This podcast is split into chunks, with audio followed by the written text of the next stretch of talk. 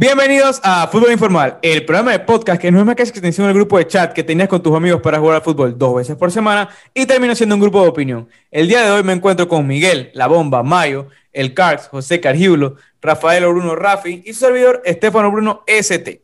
En las noticias del día, donde no serán de la Champions, donde hubo resultados dignos de titulares, eh, nos nos dicen desde Italia que es despedido Di Francesco, técnico famoso por su paso en la Roma, despedido del Cagliari, por los malos resultados, evidentemente. También no nos vamos a Italia porque Cristiano Ronaldo, con su gol contra el Crotone, rompe su propio récord de más equipos goleados en la Serie A. En dos temporadas, 20 equipos. También hizo lo mismo con, cuando estuvo en España. Y en España, su bueno, rival, como se diría, también rompió récords. Lionel Messi rompe el récord con más apariciones en el Barcelona con 506. El récord lo tenía Xavi, evidentemente, con 505. Y también rompe el récord de penales cobrados con 73. Ahora nos vamos eh, a lo que es la liga. ¿Por qué? Porque el, el Atlético de Madrid pinchó, pinchó dos veces en menos de una semana, perdió cinco de seis puntos posibles. Entonces yo quiero hacer una pregunta que va un poco más allá, porque les tocan partido difícil contra el Chelsea, que vamos a tocar más adelante, y uno contra el Villarreal. Pero aunque se enciendan las alarmas, ¿ustedes creen que estas alarmas se calmarían si sacan un resultado por lo menos de empate en el derby? No, bueno, ya definitivamente nada se va a calmar. Yo pienso que habemos liga, porque lo que hay ahora es bastante bastante parejo, bastante pariedad de lo que es desde el primer lugar hasta el quinto en la pelea por la supremacía de la liga. Y el Atlético simplemente, que ya lo habíamos pintado como el claro ganador de la liga, ha dejado ir los puntos que tenía que sacar obligatoriamente. Eh, es que ni siquiera puede sacar tres puntos. O sea, es increíble, no tienen excusa y ahora viene Champions Después, una semana después, viene el Real Madrid, que bueno, sigo diciendo que a pesar de que vienen de, jugar Champions, eh, igual siguen siendo superiores al Real Madrid por la situación que está viviendo el, Real Madrid eh, con, respecto a, la cantidad de lesionados que tiene, que de hecho tuvo que convocar jugadores de la, de la cantera para poder completar el mínimo de la plantilla para jugar el partido eh, del fin de semana. Y yo pienso que ahorita mismo el Cholo lo que tiene es que buscar una alternativa porque digo, eh, lo que hemos visto esta temporada es que cuando un equipo cae, no solamente cae una semana, sino que cae tres y, cuatro semanas. Y la verdad es que si esto le pasa al Atlético del Cholo, todos sabemos cuál va a ser el resultado. Ya no van a pelear por la supremacía de la liga, sino por puestos de Champions. No importa qué pase, la bomba siempre dándole palo al Cholo. Pero bueno, eso es bueno porque de las críticas es que uno aprende más. Ojalá alguna vez el Cholo escuche la bomba. Eh, pero sí, yo voy más o menos en la línea de él. Eh, hay liga, este, más que todo para el Real Madrid, el Sevilla y, Barcelona, obviamente. Y yo no voy tanto en que el Atlético no podía perder ningún partido, porque al final, eh, o sea, el Atlético es igual que, que, cualquier equipo, puede tener sus pinchazos. Me parece que el primer partido contra el Levante, que fue empate, estuvo dentro de lo que se podía pinchar, pero esa derrota ya estuvo de más. Y ahora eh, se enfrenta al Chelsea, como, como mencionaron, Villarreal y Real Madrid.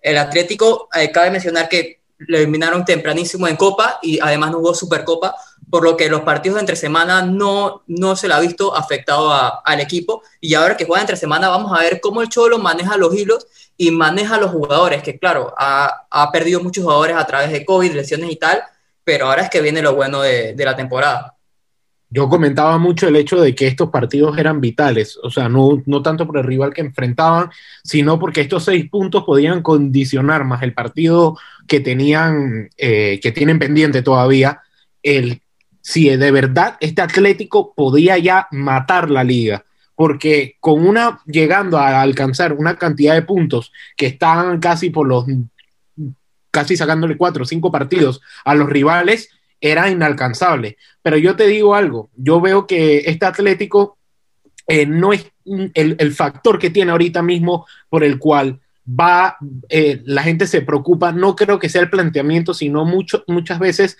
son las bajas que tiene. Se encuentra con muchos jugadores con COVID, que lo hablamos el podcast pasado. Aparte de eso, ya vienen unas seguidillas de partidos en donde ese arrancón, por lo general, los equipos que arrancan súper bien a mitad de temporada, es que sienten ya la pesadez de la temporada. Y por lo contrario, los equipos que arrancan mal por lo general llegan a estas, a estas etapas en el prime de la temporada porque encontraron su fútbol en entre noviembre y diciembre y ya lo ejecutan así. Un ejemplo podría ser el Manchester City. Pero volviendo a España, yo te diría que el Atlético eh, ha dejado una oportunidad de oro a sus rivales. El Madrid se vuelve a enganchar, ve cercano esa competencia, ya está a tres puntos, y el Barcelona dejó de eh, desperdiciar, pero vuelvo y te digo, ya esto ya hay una pelea de nuevo en la liga. Sí, total, pero muy que yo pienso un poco distinto. Siento que al final fueron las victorias en partidos en los últimos minutos y tal, como empezó también la temporada, que le da el colchón para poder pinchar ahora. Evidentemente nadie esperaba pinchar dos seguidos, pero ahora vengo a la pregunta y quisiera, ver si la pueden responder brevemente, es, ¿un empate en el derby es para que el Cholo celebre? Teniendo en cuenta que el Madrid es su rival directo y un empate sería que ya no tuvieran más enfrentamiento directo con ellos. Yo siento que no tanto para celebrar, pero sí puede estar dentro de, de los planes. ¿Qué dentro de planes, Rafi? ¿Qué dentro de planes? Si al final te enfrentas con un Real Madrid que prácticamente no tiene plantilla, estás de primero y, o, sea, no entiendo cómo puedes firmar un empate. Además, estás en casa y tienes una superioridad ya pinchaste dos veces contra el mismo equipo, porque no es que, no es que, bueno, fueron dos planteamientos diferentes. No, no, no. Pinchas una vez y después peor, aún así pierdes. O sea, te gana un técnico de, media tabla para abajo, te gana el planteamiento a ti, el super cholo Simeone. Entonces, yo lo malo lo digo y lo bueno también, porque cuando el cholo saca buenos resultados también lo hago. Pero esto aquí, paupérrimo. Y un empate contra Madrid no es de celebrar. No, un empate definitivamente no es celebrado. A ver, no estamos, que, no estamos hablando de un Atlético que viene tercero descolgado de la liga y que se enfrenta contra el rival de Madrid. No, estamos hablando de que viene el, el que está de primero en la liga, que viene teniendo el mejor fútbol de la liga y que tiene que dar un golpe sobre la mesa y decir, no, esta liga no está abierta. Esta liga tiene un claro candidato y se llama el Atlético de Madrid. Por ende, todo lo que no sea victoria contra el Real Madrid en el Wanda Metropolitano es malo para el Atlético. El Atlético está de primero. El, Atlético no puede permitirse pinchar. Por mucho que tú digas, Estefano, que hay un colchón, sí. Hace dos podcasts hablábamos que la liga estaba casi prácticamente liquidada. Y ahora ese colchón, en 15 días, en menos, en una semana, literalmente ha dejado a diferencia de tres puntos, obviamente con un partido más, pero a diferencia de tres puntos, la liga. Y estuviéramos hablando de que hubiera un tercero enganchado en esa pelea si el Barça hubiera ganado contra el Cádiz. Sí, mira que, bueno, yo sí creo la verdad que, que está presupuestado un empate ahí. Pero ahora que mencionas lo del Barcelona es el siguiente tema que vamos a tocar, porque un Barcelona donde se habló que estaba jugando su mejor fútbol, que venía encadenando partidos invictos, incluso en Liga todavía lo está, incluso con el empate, pero o sea, ¿cómo pasó de ser el Barcelona, un equipo que venía teniendo su mejor fútbol de la temporada, a en 10 días estar prácticamente muerto en todas las competiciones posibles? Porque vinieron derrotas fuertes. O sea, lo que digo es que anímicamente o en juego, ¿qué es lo que ha pasado? O sea, ya no importa todo lo que hizo, o sea, ya están en el supremo fondo, como se diría.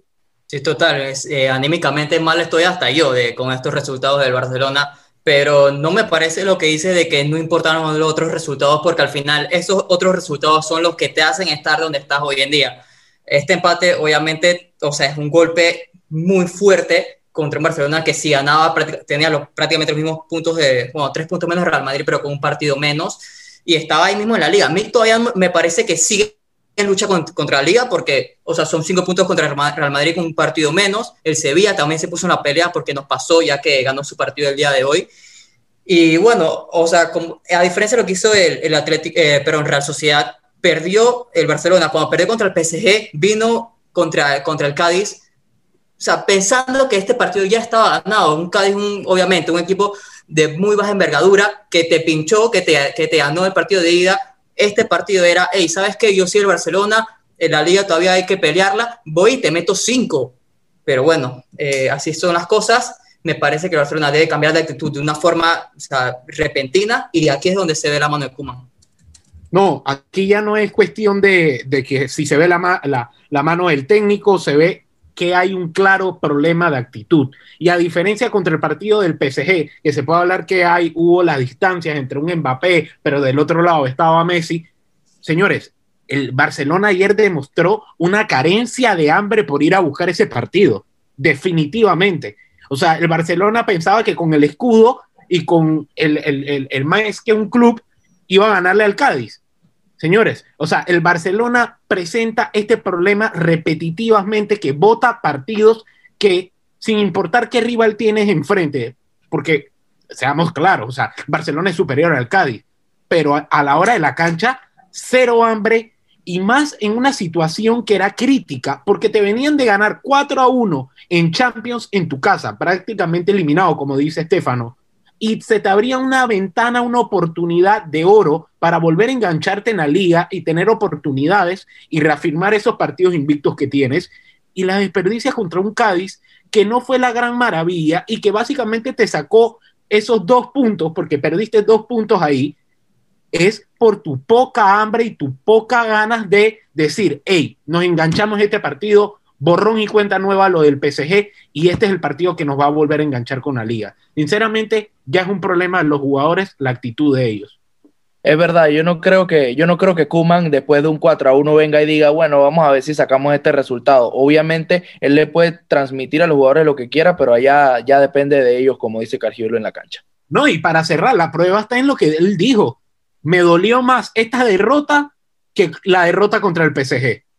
Yo la verdad es que creo que duele más, evidentemente, pero es que es algo que hemos hablado en todos los podcasts y es el mismo tipo de juego que le cuesta al Barcelona. Y no creo que encontremos la solución al parecer hoy, pero no va a ser nada nuevo, que los equipos que se le cierran al Barcelona son los equipos que más daño le hacen. O sea, recuerdo una anécdota viendo el partido con Rafi, yo le dije en el momento que vienen los cambios, que entraba el Choco, o sea, este es el momento que quería el Cádiz estar 1-0, evidentemente no lo mejor porque quería estar ganando o empatado, pero en 1-0 estaban vivos y lo sabían, y ahí sacó el empate.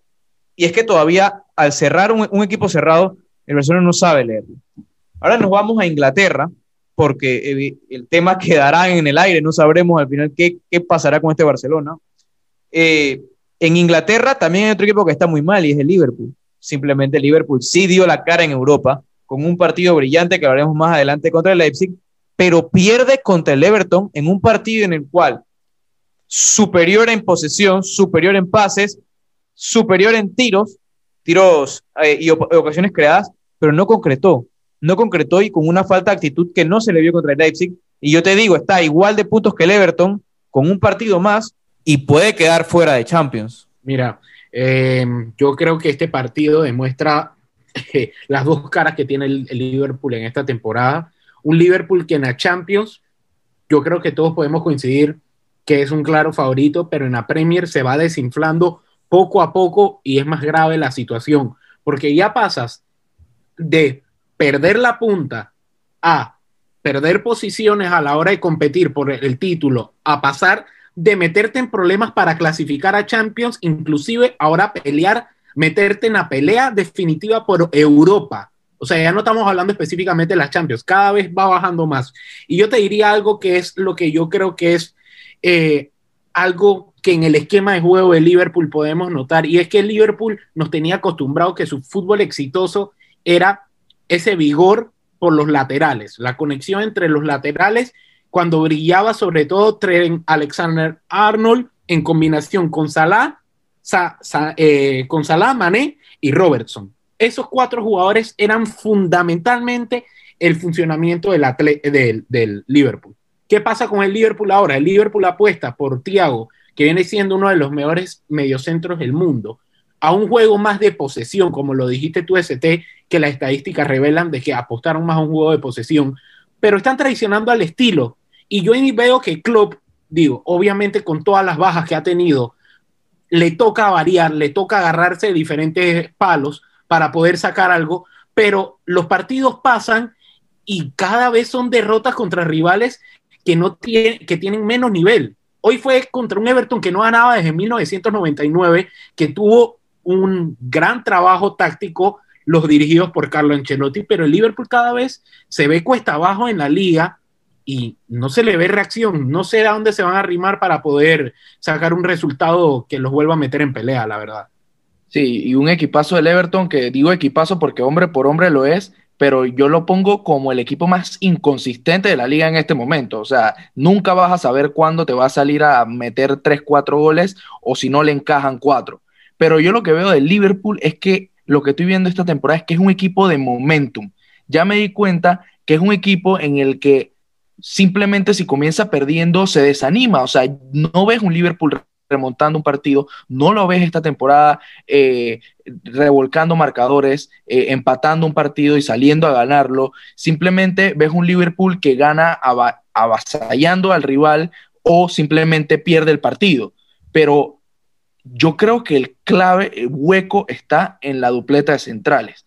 Un Jordan Henderson que no es central habitual y Kabak que bueno, al final Obviamente nosotros sabemos eh, por qué está ahí y sabemos la situación de la central del Liverpool y pienso que ese es el problema. Es un equipo que cuando simplemente se ve eh, superado en el marcador no tiene eh, fuerzas para salir adelante ni, la actitud tampoco. Sí, totalmente. Ahora que lo pienso, ni siquiera sé cuándo fue la última vez que el Liverpool remontó un partido, pero estoy seguro que en este 2021 no lo ha hecho. Por los partidos que le ha tocado, ha ganado partidos relativamente importantes, pero ha perdido muchos más. Otros equipos que andan en buena racha son los que se van a enfrentar, o sea, distinto a Liverpool, estos que andan en buena racha son los que se van a enfrentar este fin de semana entre el Manchester City y el West Ham, donde yo te digo, y aquí yo hablo en estos podcasts y hemos hablado de lo bien que está el City y que la mayoría de los rivales ni gol le van a hacer porque llevan un récord de cuántos partidos sin encajarle goles, pocos goles le encajan. Pero mira que yo veo a este West Ham con cierta posibilidad, o sea, quizá no de ganarle pero de robarle un punto, si acaso, o de incluso meterle un gol. Repetiré mi frase favorita de los podcasts. Las posibilidades siempre va a haber, como en cualquier ecuación.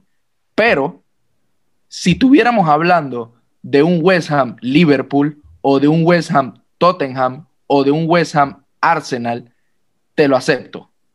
Pero un West Ham Manchester City, yo no creo. Y en el Etihad, eh, Pep Guardiola no es una persona que suele dejar puntos así por así, mucho menos en la liga, que es una liga de, que, es una competición de consistencia, que es lo que se le caracteriza al Manchester City y es lo que viene haciendo a lo largo de los años y bueno, lo, sabemos qué es lo que se le complica y lo vamos a tocar más adelante. Bueno, yo concuerdo también con la bomba, o sea, al final este City es un equipo avasallador, inclusive el partido de ida de West Ham eh, contra el City quedó empate, pero era un City totalmente diferente, digo, y este West Ham ha incrementado más, que todo con la presencia de Lingard, increíblemente un equipo, un jugador, disculpa, que estaba descartado del Manchester United, que metió un gol la temporada pasada, que personalmente no me gusta para nada, le ha dado la vuelta a este West Ham, que no tiene mucho nombre, puede ser Declan Rice o un par de otros jugadores que lo hacen bien, pero la verdad es que han creado un conjunto, un equipo, un verdadero equipo, que equipo que se pone al frente se le para del tú a tú, y a mi parecer, este West Ham sí es un equipo que juega bien, pero cuando se enfrenta a los grandes como el Tottenham, pero contra el, como el Liverpool, como el Chelsea, no da la talla. Y Tiene de ganarle al Tottenham, ojo. Sí, sí, no, por eso dije Chelsea o Manchester United, Liverpool no da la talla.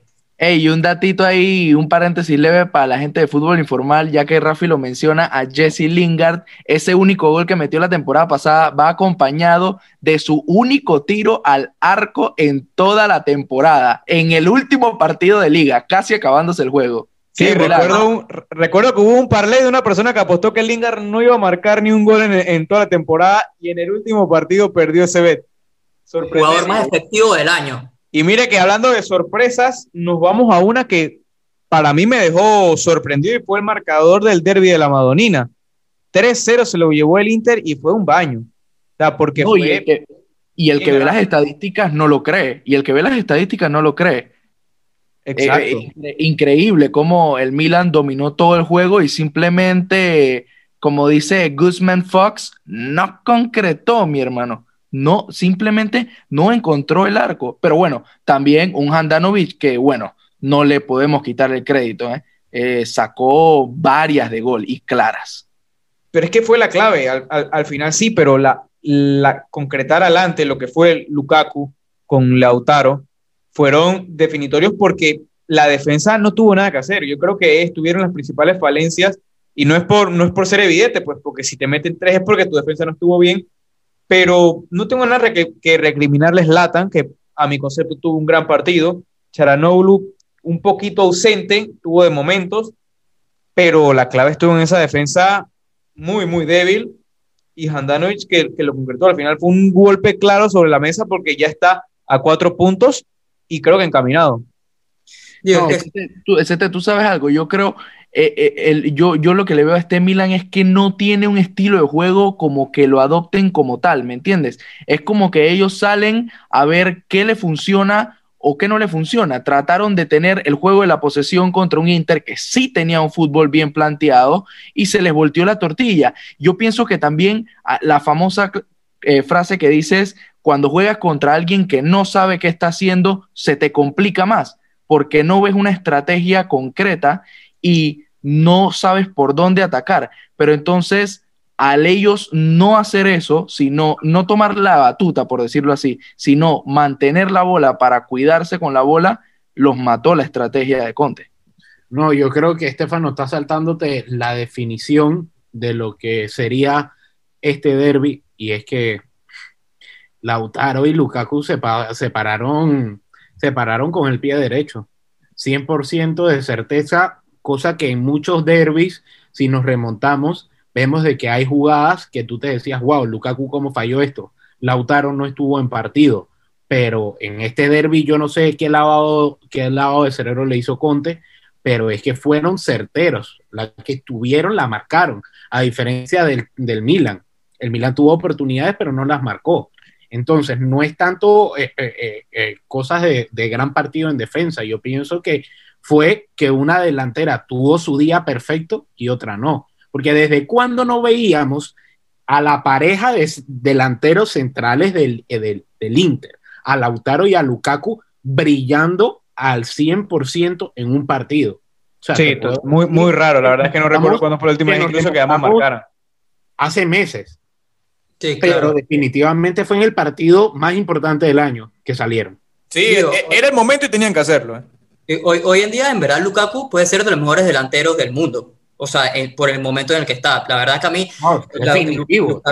puede ser, no, lo, lo es, lo es, lo es. Pero, y bueno, al final es lo que le queda, lo que le queda al Inter, pelear por el Scudetto y yo diría que este es un golpe sobre la mesa. Yo puedo equivocarme, evidentemente, como me equivoqué los tres píxeles la, el podcast pasado, pero ya yo veo que es, es casi imposible. O sea, este tendría que venir una catástrofe que tenga que rodar cabezas en el Inter si no quedan. Si no, quedan no tampoco lo definiría como casi imposible, pero sí, sí le pondría la, cinta como un golpe en, un golpe en la mesa. sí, un, paso, un paso adelante. antes, para cerrar, antes para cerrar el tema, o sea, hay, también hay que poner en cuenta las aspiraciones de cada equipo. O sea, este es un Milan que está armado y juega para estar, para clasificarse a Champions, contra un Inter que está armado y juega para ser campeón de liga. Mm, mm, pero cuando tú llegas allá, pero cuando ya tú llegas a ese ritmo y compites a ese nivel, tú vas a querer llevarte todo el botín. es, verdad, yo estoy con Cali. o sea, no, no vas a decir que se justifica el Milan. No, no, obviamente no, pero tampoco es que, o sea, ¿qué vas a decir? Que no, que catástrofe del Milan, cómo estaba de primero y ahora está de, de segundo, tercero. es final es normal, o sea, eh, jugador por jugador también. Y, y, comparación de técnicos, el Inter es mil veces mejor que este Milan. No, tampoco así. O sea, tampoco así porque hace, hemos, hemos pasado varias semanas dándole palo al Inter, que el Inter no funciona, que tiene piezas. Es cierto. Grandes piezas en las cuales no debería pasar páramos y la prueba está en la Champions, o sea, están viendo la Champions desde su casa. Cuartos, o sea, ni siquiera en Europa League. Pero o sea, en el momento en el cual tú estás de primero y lo estás por una buena, buena cantidad de tiempo, ya decir que te despojan de ahí va a ser una catástrofe. Por eso bueno, al Milan, al Milan se le complica el hecho de que ellos estuvieron primeros y ahora en esta segunda vuelta han empezado mal y han perdido puntos. Y ahora pues el momento que muchos esperaban, el de las Champions, muchos para burlarse, otros para opinar, la verdad es que doloroso, porque vamos por el primer partido, Barcelona 1, París Saint Germain 4. Un partido que sea, desde el inicio se veía que el PSG era un rival difícil, no estaba con sus figuras principales, faltó Neymar y faltó Di María, y empezó bien, un uno a uno, bastante, hubo ocasiones para ambos equipos, era un ida y vuelta, pero llegó un momento en el cual la defensa del Barcelona tenía que romperse contra un ataque fuerte del, del PSG, unas contras que lo terminaron matando, porque Mbappé, ¿quién lo iba a alcanzar? Sí, en papel antes del partido se parecía que iba a estar bastante parejo, y inclusive, eh, como mencioné en el podcast pasado, por las dos bajas del PSG yo veía al Barça hasta con un poco más de posibilidad, y además con todo como mencionamos al principio del podcast, con todos estos partidos seguidos ganando en liga, estamos invictos, jugando bien contra rivales obviamente menores, eh, fue como un espejismo. Al final este partido fue un golpe de realidad. el Barcelona está donde, donde está. Se sabía desde el principio de temporada que esta temporada iba a ser bastante difícil, pero tampoco va a ser otro ridículo en Champions, ¿no? Así que a esperar la vuelta y a rezar de que, de que salga las cosas bien. Yo creo que condenar totalmente al Barcelona por el partido, la verdad que se puede dividir en los dos lapsos. El primer tiempo, un primer tiempo parejo, un, primer tiempo en que si bien es cierto lo cerró mejor el PSG, me parece que en la mayoría de los lapsos el Barcelona fue superior. El segundo tiempo, lamentablemente, se condenó el Barcelona con ese tema de que en la defensa, que es el punto crítico de este Barcelona, la verdad que un Piqué que no estaba eh, eh, en la mejor disposición, un Dest que Mbappé en el, con, con, el balón en los pies le ganó todas, porque si bien es cierto la apuesta por Dest era la más lógica, en velocidad y para que no le robaran las espaldas en el juego de, de espacios abiertos. Pero la verdad fue que fue la noche un recital de Mbappé y no solamente puntualmente alguien en la defensa, sino toda la defensa, que es el mal que ha tenido el Barcelona a lo largo de la temporada. Sí, incluso ni siquiera Piqué tuvo un mal partido, para serte sincero, pero fue un conglomerado general que hizo que se viera así. No, Piqué sí tuvo un mal partido. No diría eh, tampoco, no, yo no, se lo, no lo condenaría andaba, tanto. Creo que es de los andaba más una marcha menos, andaba una marcha menos. No, pero o sea que podía agarrar a, a, a, a, los delanteros. Pero es que digo, ¿quién, va, quién le alcanza a Mbappé? No hay ni un, ni un defensa que alcance a Mbappé en, en lo que sea el fútbol. El fútbol en velocidad, ok, yo también comprendo que Piqué por la edad, pero también seamos serios, o sea, no se escapa ninguno de la línea de cuatro del No, Barça. no, no, claro, no, no, no digo que sea que, que, haya jugado bien, pero digo que no fue tan mal partido, creo que fue el que menos malo hizo de, o sea, algo rescatable ciertamente, aunque bueno, o como dice, como ponen las calificaciones Maldini, igual fracasa. Pero nos vamos al otro partido, al Leipzig contra el Liverpool, donde Liverpool por fin bueno, en ese momento, fue más fiel al estilo que le tenía acostumbrados. Compartió el balón. Fueron lapsos de tiempo en el cual cada equipo tuvo sus ataques, pero al final fueron las contras y la velocidad de Liverpool lo que pudo hacer que ganaran el partido, cosa que no ha hecho en la mayoría de los partidos de Premier, pero funcionó en Champions, que al final es lo importante, porque son partidos más simples, como ya se ha hablado acá con los temas del Madrid, de que solo vas ganando, vives más del día a día que en una liga donde tienes que hacerlo bien todo el año un Liverpool que básicamente hay que llamarles el, el, Liverpool de la moneda, porque tiene la moneda de la Premier, una cara en la Premier y una cara en la Champions. Y lo que decía en mi intervención anterior, el Liverpool que jugó contra el Leipzig es el Liverpool que nos tiene acostumbrados, un Liverpool que no se va a centrar en el juego de la posesión, que depende de que Robertson tenga un buen día en, en compañía de Tren Alexander Arnold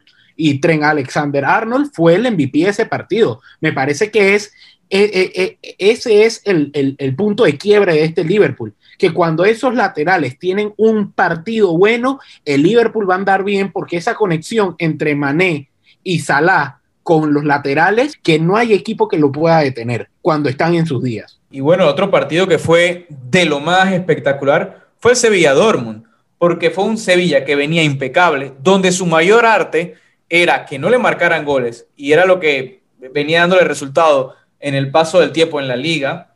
Y un Dortmund que venía de ocho derrotas en, en, o sea, no seguidas, pero ocho derrotas en la liga y un puesto estaba lejos de, lo, de los líderes. Y vino y Erling Brut se despertó en su día y venció este Sevilla. Porque prácticamente empezó ganando el Sevilla y lo que vino fue un partido parejo, pero que el que concretó fue, fue el Dortmund.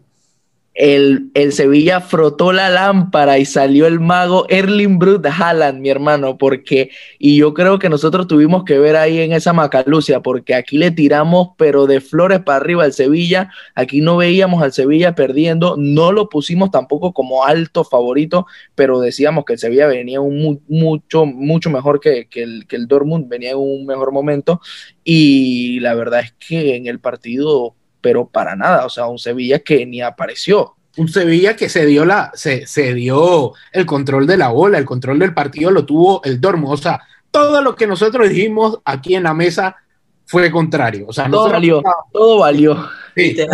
Todos apostábamos a que el Sevilla iba a conducir el partido y que el Sevilla se iba a llevar la victoria. Quizás un, un partido en, en, el marcador un poco apretado, pero en el desempeño del partido iba a ser prioritario para el Sevilla. Pero fue Al final es lo bonito del fútbol, porque los números decían lo que dijimos nosotros, no es que nos hayamos ido de los números, lo que pasa es que las noches mágicas son las noches mágicas, pues como la que, tuvo el Porto, ¿no?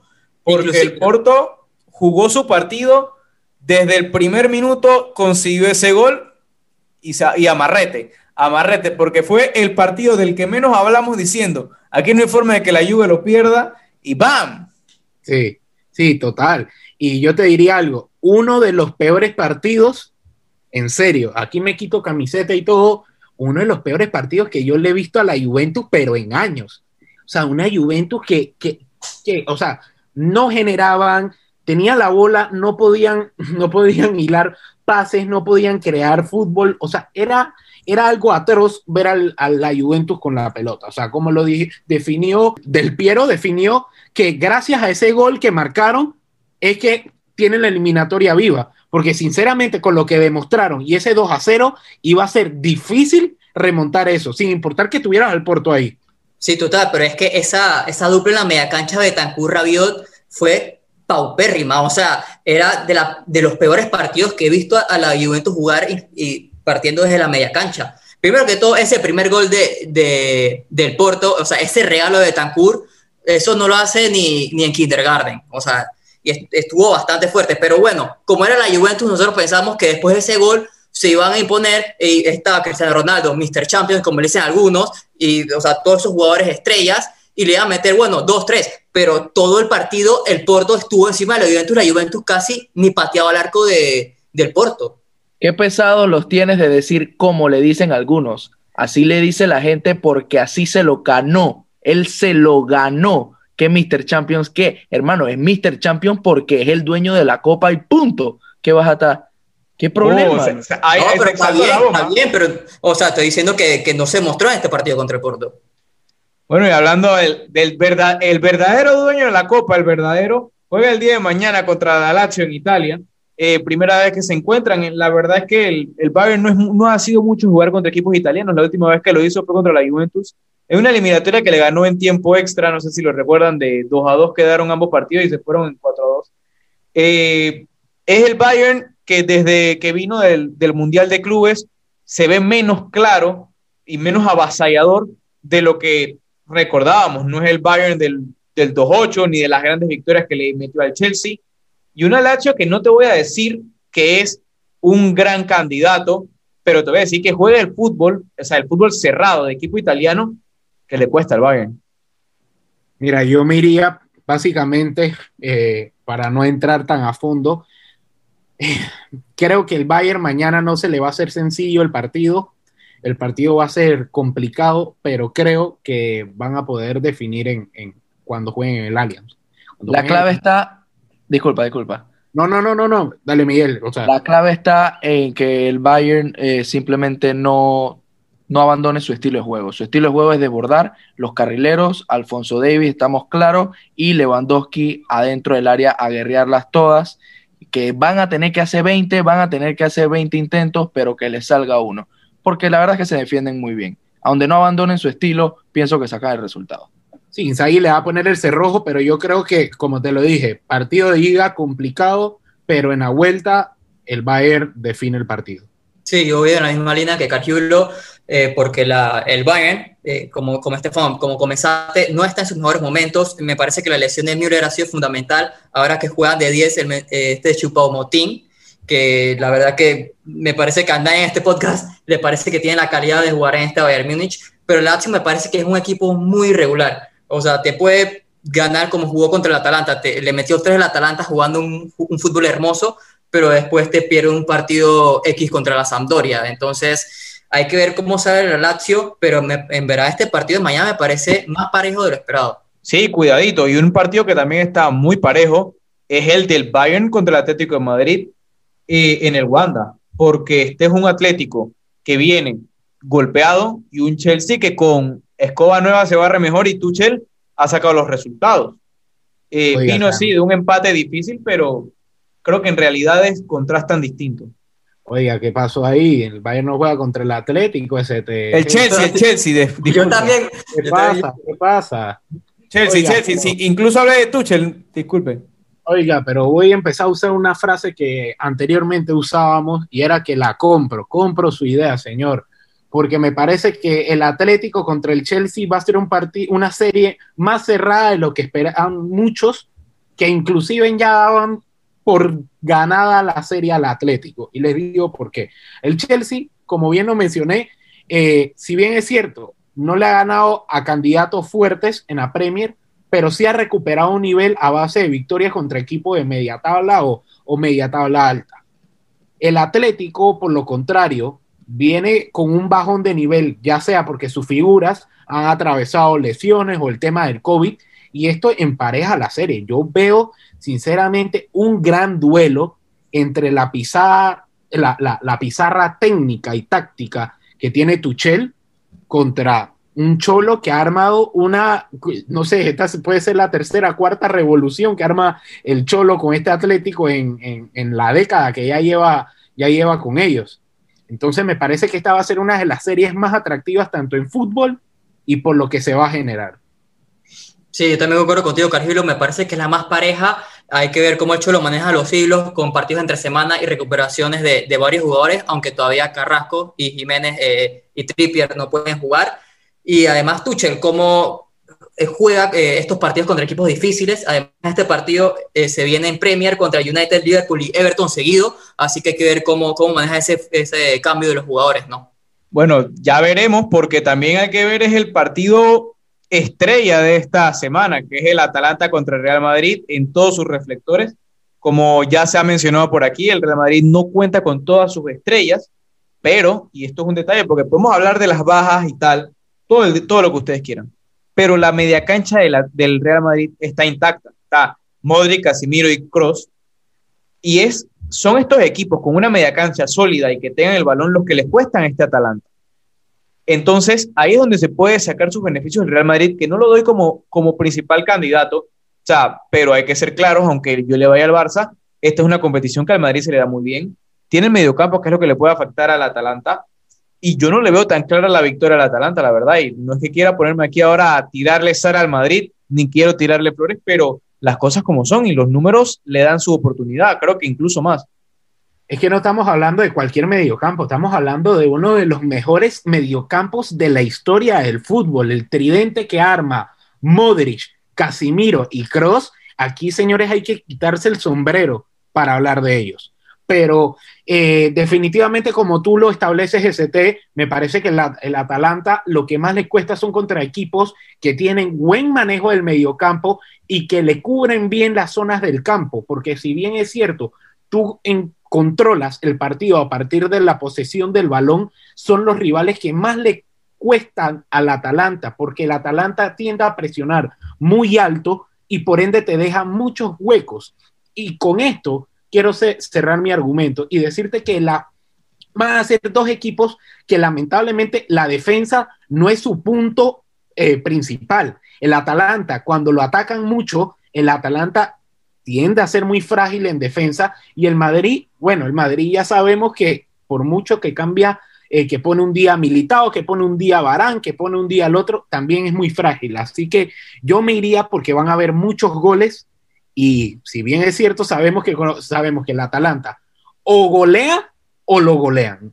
Yo, sin más que agregar, totalmente de acuerdo con el argumento de, del Carx, yo diría que jamás le vayas en contra al rey de Europa. Y por ahí se van a sorprender en los picks. no lo agarren, muchachos. No se dejen llevar por esa liana. Sí, aunque también hay que resaltarle al Atalanta que su ataque es fundamental y es de lo que puede afectar al, al Real Madrid. O sea, no me quiero tirar tampoco de, de gato, de que siempre va a caer parado, pero es que al final depende de que cada uno jale de sus beneficios de cómo vaya a terminar el partido.